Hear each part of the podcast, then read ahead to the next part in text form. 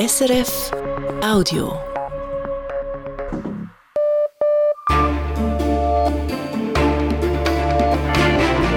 Radio SRF Echo der Zeit mit Ivan Lieberherr. Unsere Themen am Freitag, dem 9. Februar. Der Gaza-Krieg. Israel plant anscheinend eine Militäroffensive auf die Stadt Rafah an der Grenze zu Ägypten. Ägypten befürchtet einen Flüchtlingsansturm. Da ist die Sorge natürlich sehr, sehr groß, dass es äh, bei einer direkten militärischen Intervention eben auch in Rafah dazu kommen könnte, dass die Menschen die Grenze stürmen. Sagt Ägypten-Experte Stefan Roll im Echo-Gespräch. Altersarmut in der Schweiz. Ob eine 13. AHV-Rente geeignet ist, sie zu lindern, darüber streiten Befürworter und Gegner der Initiative. Explosive Altlast im Berner Oberland. Im Berg bei Mitholz liegt noch tonnenweise Armeemunition, die entsorgt werden muss. Ein gefährliches Unterfangen. Es gibt Munition, die ähm, auch äh, Beule haben oder äh, viel äh, Rost. Und es ist auch nicht immer einfach, die zu identifizieren. Sagt Patrick Volli, Leiter des Labors, das den Sprengstoff entsorgt. Schließlich die geplatzten Träume junger Fußballtalente in Afrika. Nur wenige schaffen es in den europäischen Profifußball. Zuerst in die Nachrichtenredaktion zu Yvonne Lambricker. Rund 24 Stunden nach der Geiselnahme in einem Regionalzug im Kanton Waadt hat die Polizei weitere Erkenntnisse zur Tat veröffentlicht. Zum möglichen Motiv des Täters schreibt die Polizei, dieses stehe im Zusammenhang mit der Situation des Mannes als Asylbewerber. Außerdem habe er wiederholt darauf gedrängt, Kontakt mit einer Mitarbeiterin einer Asylunterkunft zu haben. Wegen seines Verhaltens habe die Polizei mehrmals einschreiten müssen. Weiter korrigierte die Polizei die Zahl der Geiseln. Es seien insgesamt 13 Personen festgehalten worden. Der Täter war unter anderem mit einer Axt und einem Hammer bewaffnet. Die Polizei hat den Mann getötet, als sie die Geiseln befreite. Wer spät dran ist und erst im schon losgefahrenen Zug mit dem Handy ein Billett kauft, der kann heute gebüßt werden. Nun sagt der Direktor des Verbands öffentlicher Verkehr, Uli Stückelberger, zu CH Media, es brauche beim Büßen mehr Toleranz allerdings nur im Zug. Bei Trams und Bussen mache es keinen Sinn, eine Toleranzfrist von ein paar Minuten zu gewähren, da sonst noch weniger Billets gekauft würden. Der Schweizer Pharmakonzern Roche will sparen und hat deshalb angekündigt, Stellen abzubauen. Wie viele Stellen gestrichen werden, hat der Konzern nicht bekannt gegeben. Gegenüber der Nachrichtenagentur AWP sagte ein Sprecher aber, es seien voraussichtlich nicht mehr als 340 Personen betroffen. Auch in der Schweiz sollen Angestellte vom Stellenabbau betroffen sein. Hierzulande beschäftigt Roche knapp 15.000 Personen. Nach den Parlamentswahlen in Pakistan zeichnet sich eine schwierige Regierungsbildung ab. Noch sind nicht alle Stimmen ausgezählt. Der ehemalige Regierungschef Nawaz Sharif hat sich aber bereits zum Sieger erklärt. Seine Partei, die Muslimliga, habe am meisten Sitze geholt, sagte Sharif in einer Rede vor Anhängerinnen und Anhängern. Er werde mit anderen Parteien Gespräche aufnehmen, um eine Koalitionsregierung zu bilden. Laut Zwischenergebnissen der pakistanischen Wahlkommission erhält allerdings das Lager der unabhängigen Kandidierenden am meisten Sitze. Der Großteil dieser Kandidierenden dürfte mit Ex-Premierminister Imran Khan in Verbindung stehen, der zurzeit im Gefängnis sitzt. Der oberste Gerichtshof Pakistans hatte Khans Oppositionspartei von den Wahlen ausgeschlossen. Deren Kandidierende mussten deshalb als Unabhängige antreten. In der Europäischen Union sollen Lastwagen und Busse künftig weniger CO2 ausstoßen. Eine Mehrheit der EU-Staaten hat sich auf strengere CO2-Regeln geeinigt. Damit die neuen Grenzwerte in Kraft treten, muss noch das Europaparlament ja sagen. Die CO2-Emissionen von Reisebussen und Lastwagen sollen bis 2040 um 90 Prozent sinken, verglichen mit 2019. Robert Badinter, der ehemalige französische Justizminister, ist tot. Er starb in der Nacht auf heute im Alter von 95 Jahren. Badinter war 1981 unter Präsident François Mitterrand maßgeblich an der Abschaffung der Todesstrafe in Frankreich beteiligt. Später setzte er sich für die weltweite Abschaffung der Todesstrafe ein. Frankreichs Präsident Emmanuel Macron würdigte Badinter als Zitat eine Jahrhundertfigur, ein republikanisches Gewissen und den Geist Frankreichs. Die Börsendaten von 18.04 Uhr, geliefert von SIX. Der Swiss Market Index schließt bei 11.092 Punkten, minus 0,4 Prozent. Der Dow Jones Index in New York fällt um 0,3 Prozent. Der Euro wird zu 94 Rappen 34 gehandelt und der Dollar zu 87 Rappen 51. Und wie wird das Wochenendwetter, Yvonne Lambricker? Morgen bleibt es mehrheitlich bedeckt und meist trocken. Im Osten gibt es föhnige Aufhellungen. Am Alpenhauptkamm ist es zeitweise nass, im Süden fällt teils intensiver Regen oder ab 1300 Meter Schnee. Es ist weiterhin mild mit rund 12 Grad im Norden, mit Föhn gibt es bis 19 Grad und im Süden werden 7 Grad erwartet. Israel plant anscheinend, den Krieg gegen die militant-islamistische Hamas auszuweiten auf den Süden des Gazastreifens mit einem Großangriff auf die Stadt Rafah an der Grenze zu Ägypten. Rafah sei die letzte Bastion der Hamas, heißt es in Israel. Premierminister Benjamin Netanyahu hat heute nun die Armee beauftragt, einen Plan zur Evakuierung von Zivilisten vorzubereiten. Sollte es zu einer massiven Bodenoffensive kommen in Rafah, hätte das dramatische Folgen, denn dort leben gemäß Angaben der UNO mehr als eine Million Palästinenserinnen und Palästinenser regelrecht zusammengepfercht. Fünfmal so viele Menschen wie vor dem Krieg, Menschen, die vom Norden des Gazastreifens in den Süden geflohen sind. Das verstärkt den Druck auf Ägypten, die Grenze für Flüchtlinge zu öffnen, was Ägypten freilich nicht will. Darüber sprach ich mit Stefan Roll von der Stiftung Wissenschaft und Politik. Er forscht zu Ägypten. Ich habe ihn gefragt, wie man in Ägypten die Ereignisse in Rafah sehe. Ja, ich glaube, es gibt auf ägyptischer Seite tatsächlich massive Angst vor der gegenwärtigen Entwicklung. Es gibt Angst, dass es vielleicht einen Ansturm auf die Grenze zu Ägypten geben könnte.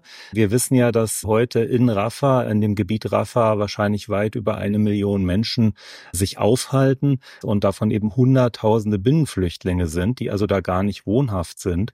Und da ist die Sorge natürlich sehr, sehr groß, dass es bei einer direkten militärischen Intervention eben auch in Rafah dazu kommen könnte, dass die Menschen die Grenze stürmen.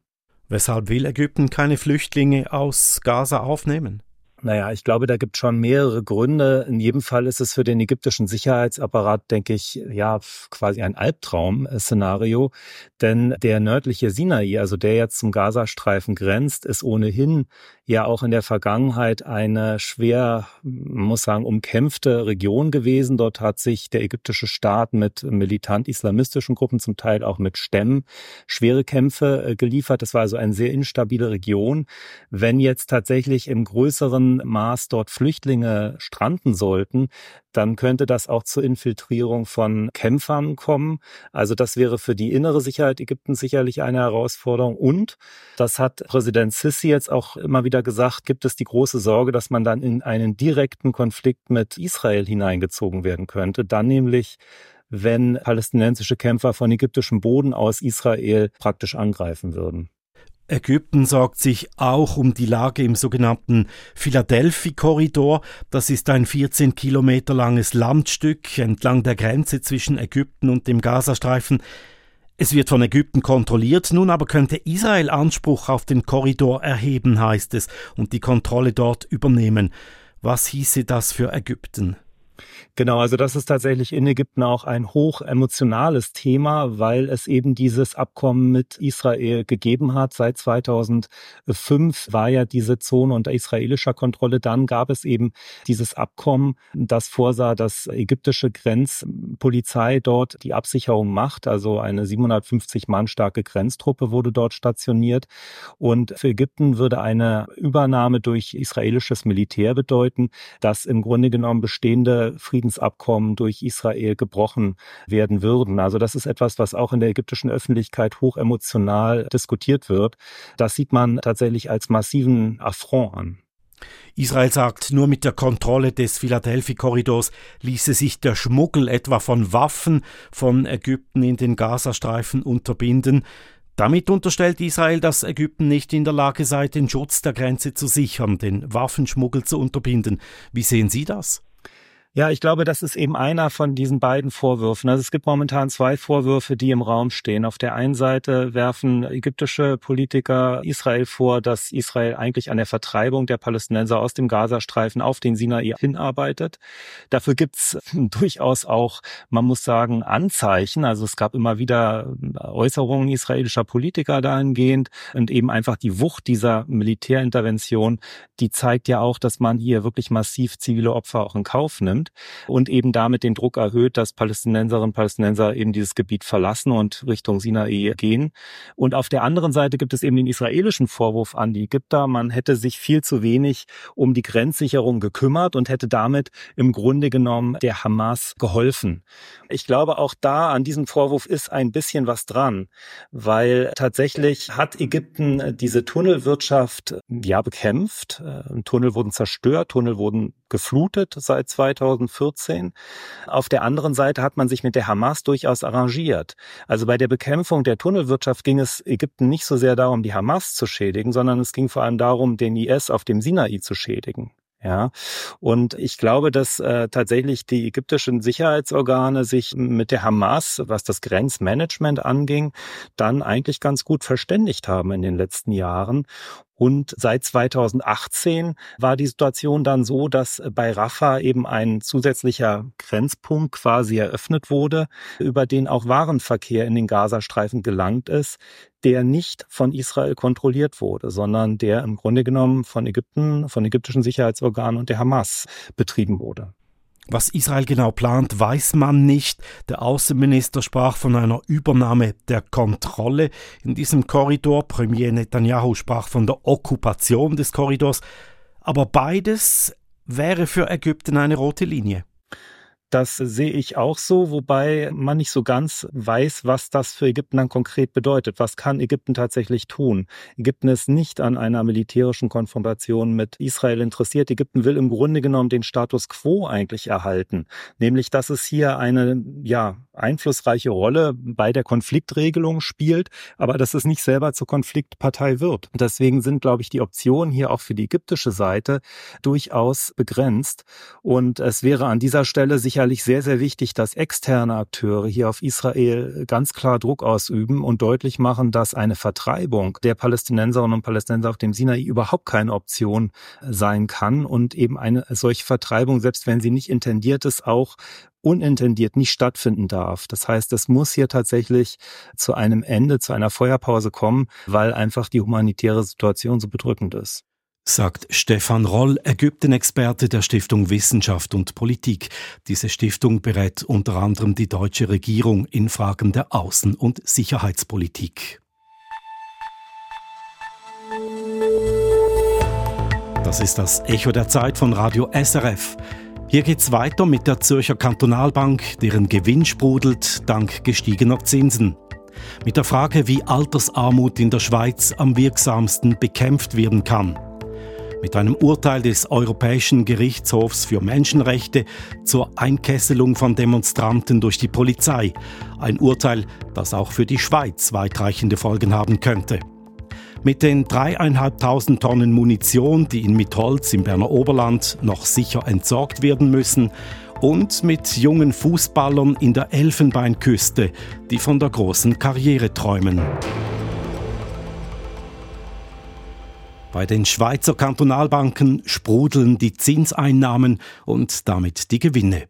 Heute hat die Zürcher Kantonalbank, unterdessen die drittgrößte Bank des Landes, ein neues Rekordresultat gemeldet, eben dank höherer Zinsen. Dass die Credit Suisse von der UBS notfallmäßig übernommen wurde, davon spürt das Zürcher Staatsinstitut nach eigenem Bekunden nur wenig. Wirtschaftsredaktor Jan Baumann. Der Untergang der Credit Suisse hat die Schweiz aufgewühlt, aber er hat auf dem Finanzplatz offenbar keinen großen Schaden verursacht, bis jetzt. Im Gegenteil, wenn es seit dem Scheitern der Großbank im letzten März überhaupt einen nennenswerten CS-Effekt gab, dann war dieser eher positiv zumindest für die heimische Konkurrenz im Bankgeschäft. Als Stabilitätsanker in stürmischen Zeiten setzt sich nun etwa die mit kantonaler Staatsgarantie ausgerüstete ZKB in Szene. Ihr Chef Urs Baumann sagt, die Zürcher Kantonalbank ist natürlich ein Hort der äh, Stabilität. Das hat viele Kunden zu uns gebracht. Aber, fügt er sogleich an, der sogenannte Credit Suisse-Effekt, der ist viel, viel kleiner als allgemein angenommen wird sagt der Bankchef. Zwar habe das Staatsinstitut neue Kundengelder an sich ziehen können, doch das habe schon vor der CS-Krise begonnen. Tatsächlich waren es vor allem die höheren Zinsen, die in letzter Zeit die Einnahmen haben sprudeln lassen, bei der ZKB wie bei anderen Kantonalbanken. Auch die Wartländer und die Graubündner Kantonalbank beispielsweise präsentierten diese Woche gute Zinsergebnisse.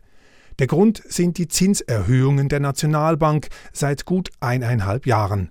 Diese führen dazu, dass sich das Geldausleihen für die Banken beispielsweise als Hypothekarkredit wieder stark auszahlt.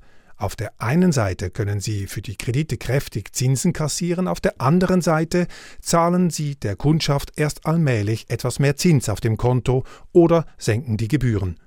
Die Zinswende seit dem Sommer 2022 sei ein Riesenvorteil für die Banken, sagt Karl Flubacher vom VZ Vermögenszentrum. Mit der Zinserhöhung durch die Nationalbank ist ja ein goldenes Zeitalter ausgebrochen. Und darum sei es nun an der Zeit, dass die Banken ihre Kundschaft stärker profitieren ließen davon als bislang, meint der Branchenkenner, der regelmäßig die Zinsangebote der Banken miteinander vergleicht. In diesem Punkt sieht Flubacher gerade auch bei der ZKB erhebliches Verbesserungspotenzial. Wenn wir hier einfach neutral analysieren, wie viel ich auf dem Sparkonto bei der Zürcher Kantonalbank bekomme, dann hat die Zürcher Kantonalbank im Vergleich zu anderen Instituten noch ein klares Aufholpotenzial. Die ZKB hat zwar kürzlich erst ihre Gebühren für die Kontoführung und für die Bankkarten abgeschafft, aber die Sparzinsen sind magerer als bei vielen Konkurrentinnen. ZKB-Chef Urs Baumann versucht dies mit dem niedrigen Risikoprofil der Staatsbank zu rechtfertigen. Also die Zürcher Kantonalbank ist die weltweit sicherste Bank. Als sicherste Bank können sie nicht die höchsten Zinsen anbieten. Nun leuchtet seine Argumentation zwar grundsätzlich ein, aber sie zeigt auch, auf dem Bankenplatz spielt allmählich wieder die Konkurrenz im Zinsgeschäft. Man muss den Leuten mehr bieten als Stabilität in unsicheren Zeiten. Angesagt sind beispielsweise hohe Sparzinsen und zugleich niedrige Gebühren. Das fordert auch Karl Flubacher vom VZ Vermögenszentrum. Situation, wo die Zinsen negativ waren, ist Geschichte.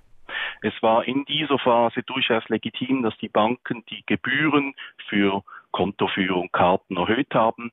Aber jetzt, da sie sehr viel Geld verdienen mit dem Zinsdifferenzgeschäft, ist es übrigens auch von Stefan Meyerhans, dem Preisüberwacher in der Schweiz, schon seit Monaten eine Forderung, dass die Banken jetzt zumindest die Gebühren reduzieren und oder die Zinsen erhöhen. Dieser Druck dürfte dazu führen, dass die Bankgewinne auch bei den Kantonalbanken nicht in den Himmel wachsen.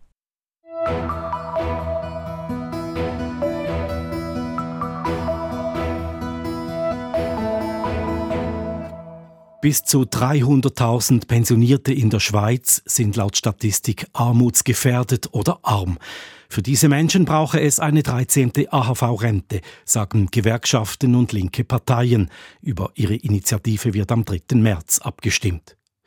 Die Gegner argumentieren, eine 13. AHV-Rente sei das falsche Rezept und sie relativieren auch die erwähnte Statistik. Denn sie berücksichtige nur das Einkommen der Pensionierten, nicht aber, ob jemand Vermögen hat oder mit einem begüterten Partner zusammenwohnt. Dass es in der Schweiz arme ältere Menschen gibt, das bezweifelt jedoch niemand. Andrea Jacki hat eine 64-jährige Frau besucht, die im Mai pensioniert wird und schon jetzt mit sehr wenig Geld auskommen muss.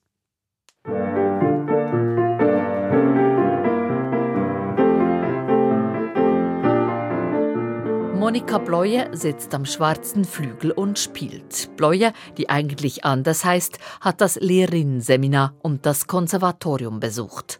Ein Schicksalsschlag veränderte alles. Bleuers zweites Kind war schwer behindert.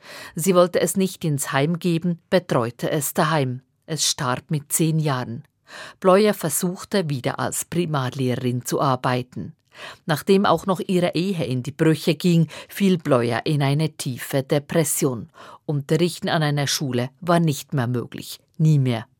Heute hat sie 2400 Franken pro Monat zur Verfügung. Alimente vom Ex-Mann machen knapp die Hälfte aus. Die andere Hälfte erwirtschaftet sich Monika Bleuer mit Klavierstunden und Handarbeiten. Wie lebt man von so wenig Geld?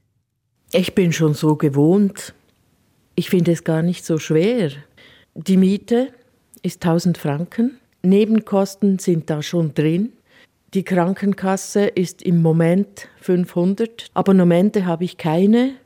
Kleider kaufe ich keine. Schuhe kaufe ich vielleicht alle fünf Jahre und die müssen dann halten. Bleuer musste einen neuen Antrag für Krankenkassenprämienverbilligung stellen.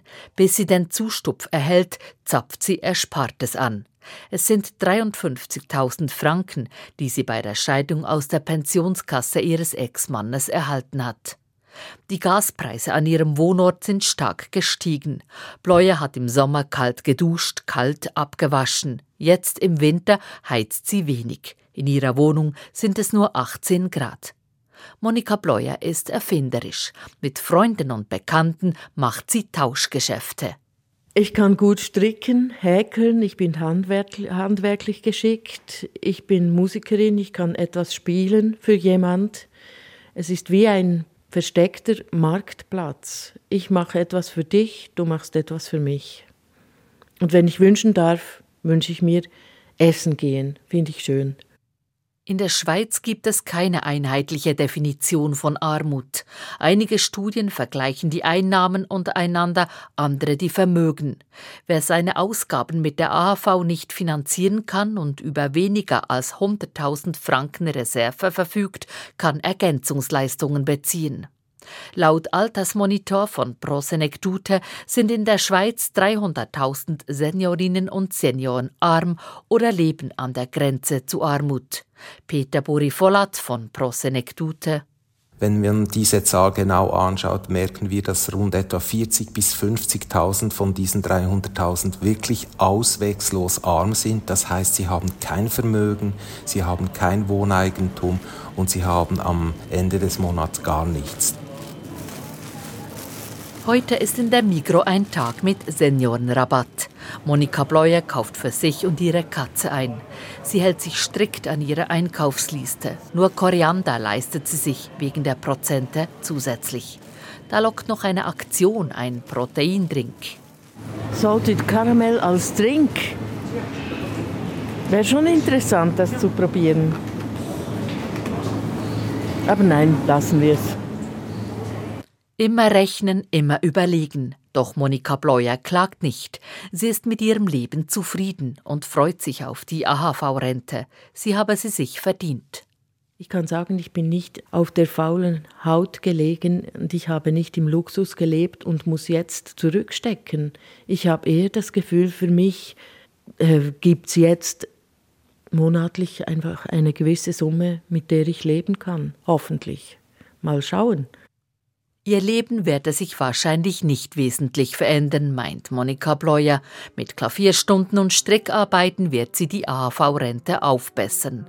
Und vielleicht werde sie auch Ergänzungsleistungen beantragen.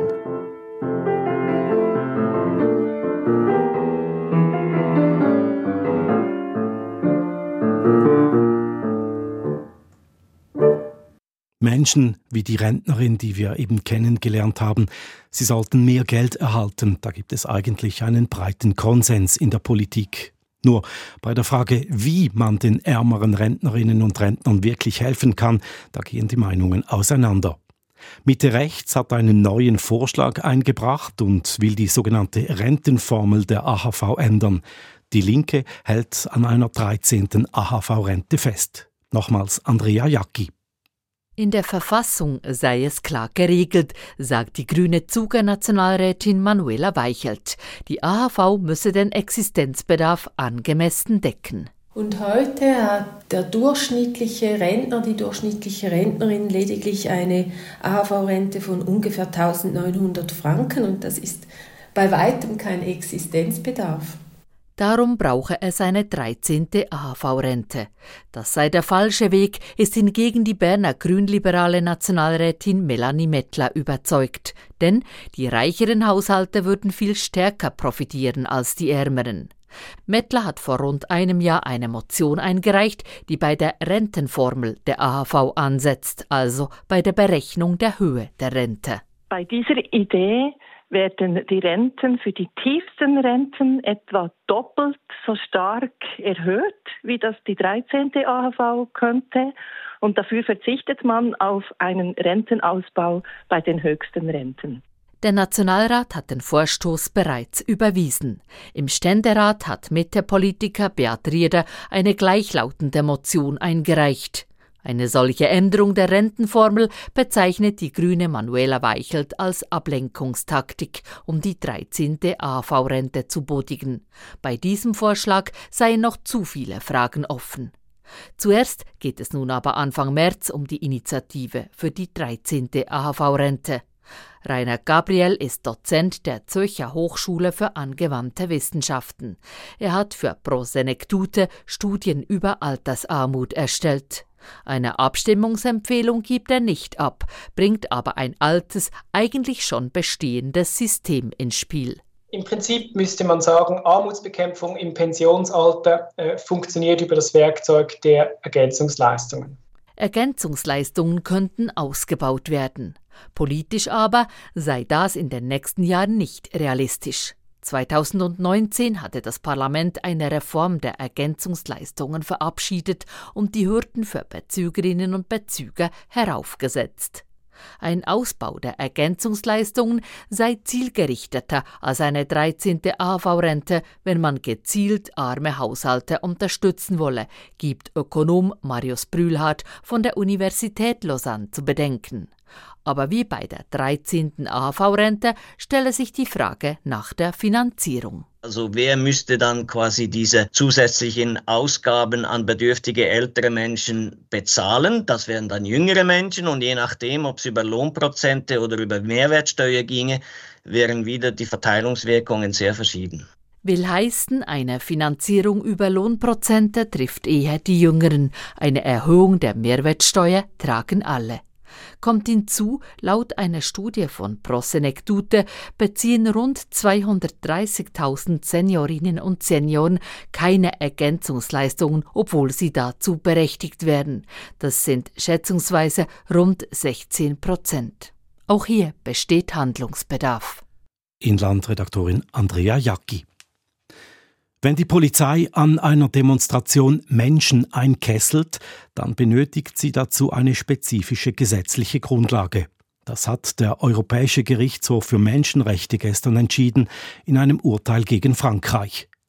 Die Einkesselungstaktik der Polizei ist juristisch umstritten, denn sie schränkt die Bewegungsfreiheit der Demonstrierenden ein. Das Urteil gegen Frankreich könnte auch für die Schweiz weitreichende Folgen haben, Gerichtskorrespondentin Sibylla Bondolfi berichtet. Eine Demonstration einkesseln, das macht die Polizei, um Demonstrierende davon abzuhalten, Gewalttaten oder Sachbeschädigungen zu begehen. Die Polizisten kreisen die Personen auch ein, um Einzelne zu separieren, die Personalien aufzunehmen und Personen festzunehmen. Diese Taktik ist juristisch umstritten vor allem wenn sie als Zermürbungstaktik über mehrere Stunden angewandt wird. So hat der Europäische Gerichtshof für Menschenrechte die Schweiz bereits einmal für einen 1. Mai-Einsatz in Zürich gerügt. Bei der Einkesselung und der anschließenden Festnahme bis am Abend habe es sich um einen unzulässigen Freiheitsentzug gehandelt. Nun wurde der Europäische Gerichtshof für Menschenrechte noch konkreter. In einem Urteil gegen Frankreich entschied er, dass es für die Einkesselung eine spezifische gesetzliche Grundlage braucht. Frankreich habe die Menschenrechte verletzt, weil die Polizei Demonstrierende eingekesselt hatte, ohne dass im Gesetz geregelt war, wann, wie und wie lange eine solche Taktik angewandt werden darf. Manche Rechtsexperten sagen nun, dieses Urteil habe große Auswirkungen auch auf die Schweiz. Der Anwalt und Dozent Patrice Zumsteg beispielsweise sagt, Dieser Entscheid, der ist zwar gegen Frankreich ergangen, der ist aber auch für die Schweiz relevant, weil sich der Gerichtshof vor allem auch auf Artikel 11 EMRK, die Versammlungsfreiheit, beruft. Und der gilt so auch in der Schweiz. Die Situation in Frankreich sei vergleichbar mit jener in der Schweiz, denn auch hier ist in keinem Gesetz geregelt, unter welchen Bedingungen die Polizei einkesseln darf. Das führt jetzt dazu, dass wir ähm, eine erhebliche Rechtsunsicherheit haben, ob äh, die Polizeien in den Kantonen der Schweiz diese Maßnahme überhaupt noch durchführen können. Laut Zumsteg kann man nämlich argumentieren, dass die Polizei auf Einkesselungen verzichten muss, bis eine saubere gesetzliche Grundlage geschaffen wurde. Auch der Menschenrechtsanwalt Viktor Gjörfi sagt, in der Schweiz gibt es nirgends eine spezifische gesetzliche Grundlage für die Einkesselung durch die Polizei. Das Straßburger Urteil stellt nun aber klar, dass es eine solche braucht. Und damit sei geklärt, Einkesselungen seien in der Schweiz nicht zulässig. Ganz anders tönt es bei der Zürcher Stadtpolizei. Sie teilt auf Anfrage schriftlich mit. Wir erachten dieses Urteil grundsätzlich als nicht relevant für uns, da es nicht die Schweiz, sondern Frankreich betrifft. Wir werden das Urteil jedoch im Rahmen unserer üblichen Führungstätigkeiten analysieren.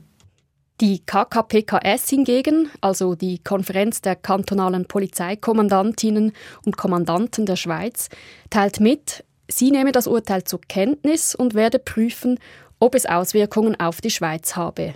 Gegebenenfalls werde man die nötigen Schritte einleiten.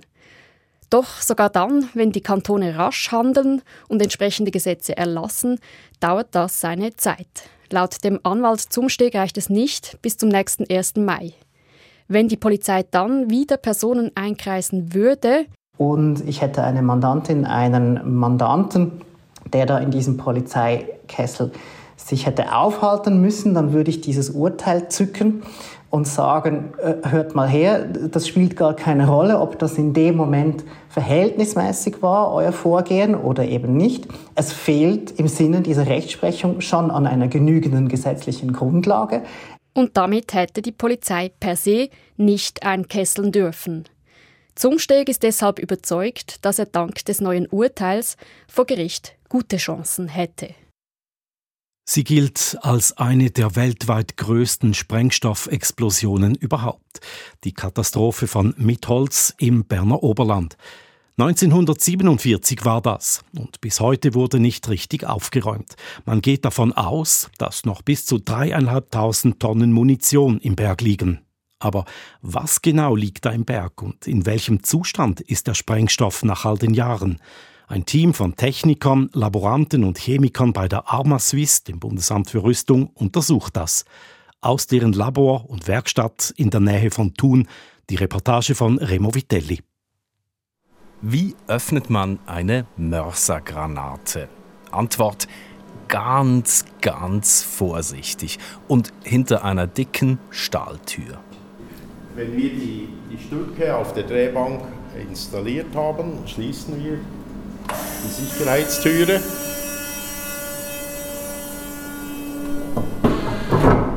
Und können dann die Drehbank von fern einschalten.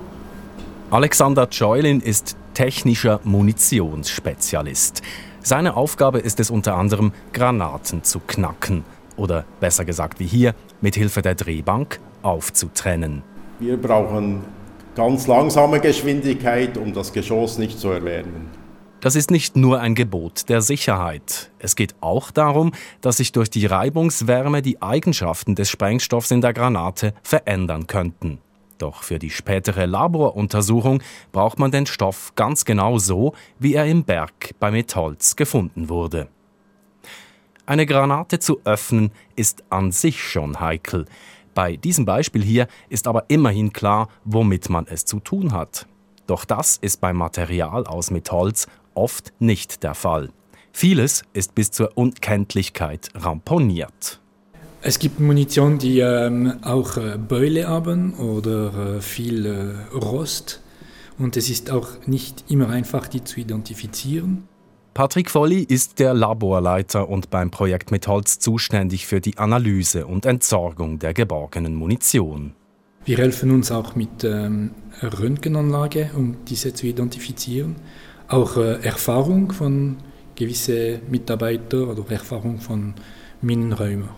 Außerdem, vieles ist historisch gut dokumentiert. Von den verschiedenen Munitionstypen hat man die alten Baupläne. Und bei der Armee wurde natürlich Buch geführt über die Bestände in den Depots. Dennoch, um mit Holz zu räumen, muss man es noch genauer wissen. Die Minenräumer der Armee haben in den letzten Jahren in Metholz viele Proben gesammelt. Der größte Teil sind Granaten für Mörser und Kanonen. Die werden zerlegt und kleine Mengen des Sprengstoffes daraus gehen danach ins Labor. Die Frage lautet vor allem, in welchem Zustand sind diese Sprengstoffe heute? Das TNT zum Beispiel. Wie explosiv ist das noch? Um das herauszufinden, kommt der Sprengstoff unter den Hammer. Im wahrsten Sinne. Der Chemielaborant Mark Leubin testet eine Probe. Wir lassen ein definiertes Gewicht, in dem Fall 2 Kilo, von einer bestimmten Höhe fallen. Dieser und weitere Tests lassen Schlüsse zu auf die Explosionsfähigkeit.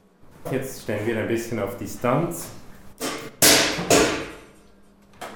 Und wenn man dann die Rückstände untersucht auf diesen Stahlzylindern, dann sieht man auch optisch und man riecht es auch, dass das Material sich gezündet hat. Welchen Schlag oder wie viel Druck ein Stoff aushält, bevor er explodiert, das ist im Fall von Metholz besonders wichtig zu wissen. Denn in den Stollen im Berg droht Steinschlag, etwa bei Erdbeben. Bis zu 3500 Tonnen Munition liegen noch in Metholz. Das heißt ca. 350 Tonnen reiner Sprengstoff.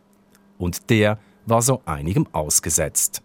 Die Hitze des Brandes damals und danach die Feuchtigkeit und Temperaturunterschiede während Jahrzehnten, außerdem Rost oder Dreck. Die Empfindlichkeit bei so einem Prozess wie Mitholz kann in beide Richtungen gehen. Kann sein zum Beispiel, wenn TNT ein bisschen mit Rost, also Eisenoxid oder mit Sand gemischt ist, dass es empfindlicher wird. Aber auf die andere Seite, wenn es ein Leuchtsatz, der wird weniger empfindlich. Es kann in beide Richtungen gehen, deshalb müssen wir immer sorgfältig sein. Es braucht laufend neue Proben, um jeden Bereich des Munitionsdepots einzuschätzen, um jeden Schritt der Räumung genau zu planen. Daran wird hier im Labor gearbeitet, auch in Zukunft. Die Räumung beginnt ab dem Jahr 2030. Voraussichtlich in den 2040er Jahren soll sie abgeschlossen sein. Bis der letzte Rest dieser explosiven Altlast beseitigt ist.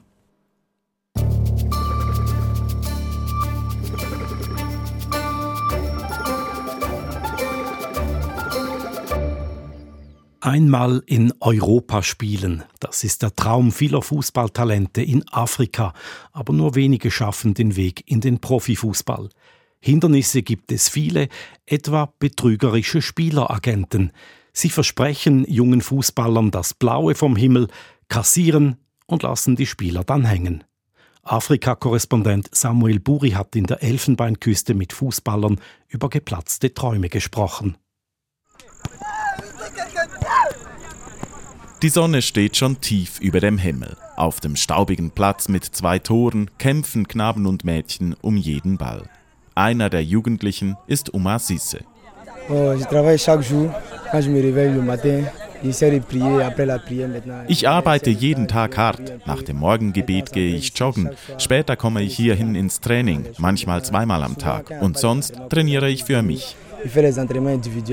Umas Familie bezahlt einige Franken im Monat, damit er hier im Ausbildungszentrum Sesam im Quartier Abobo in der Stadt Abidjan trainieren kann. Ich spiele als Innenverteidiger. Mein Traum ist, bei einem großen europäischen Club zu verteidigen. Rund um den Fußballplatz hier tauchen manchmal zwielichtige Gestalten auf, erzählt Trainer Abdoulaye Koulibaly. Hinter unserem Rücken gehen Agenten zu den Kindern und ihren Eltern und verlangen Geld, um einen Club im Ausland für die Spieler zu finden.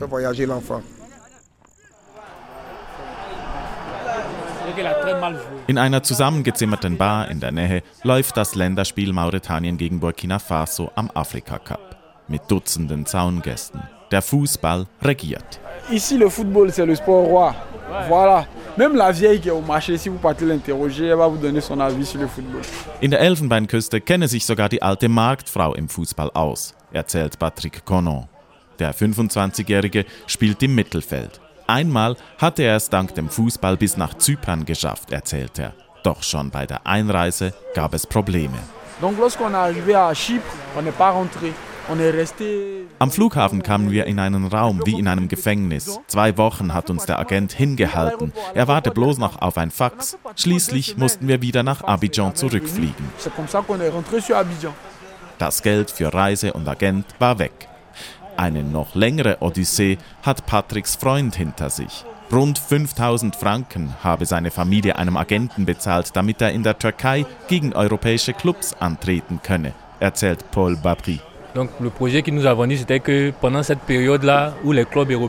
Wenn die europäischen Clubs im Winter da trainieren, gibt es jeweils Testspiele. In der Türkei lebte die Gruppe von 22 Ivorern zusammengepfercht in kleinen Wohnungen. Der Agent versprach, bald sollten die Spiele stattfinden und verlangte wieder Geld.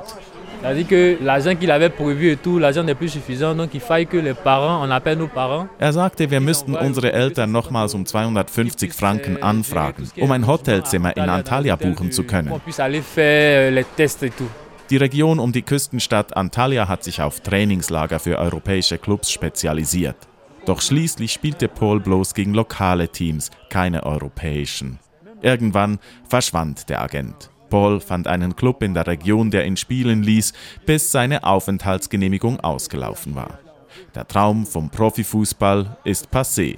Jedes Jahr, so die internationale Spielervereinigung FIFPro, suchten über 6000 junge Menschen aus Westafrika ihr fußballerisches Glück im Ausland. Viele würden dabei ausgebeutet. Darum wird jungen Spielern eingebläut, seriöse Agenten verlangten nicht im Voraus Geld. Paul ist froh, hat er dank seinen Eltern zumindest das Studium beendet. Das war die beste Entscheidung. Heute habe ich ein Diplom und programmiere Apps. Meine Mutter hieß mich weiter zu studieren, weil in der Schule war ich ja auch nicht schlecht. Und Fußball findet heute für Paul und Patrick nur noch als Hobby oder am Fernseher statt.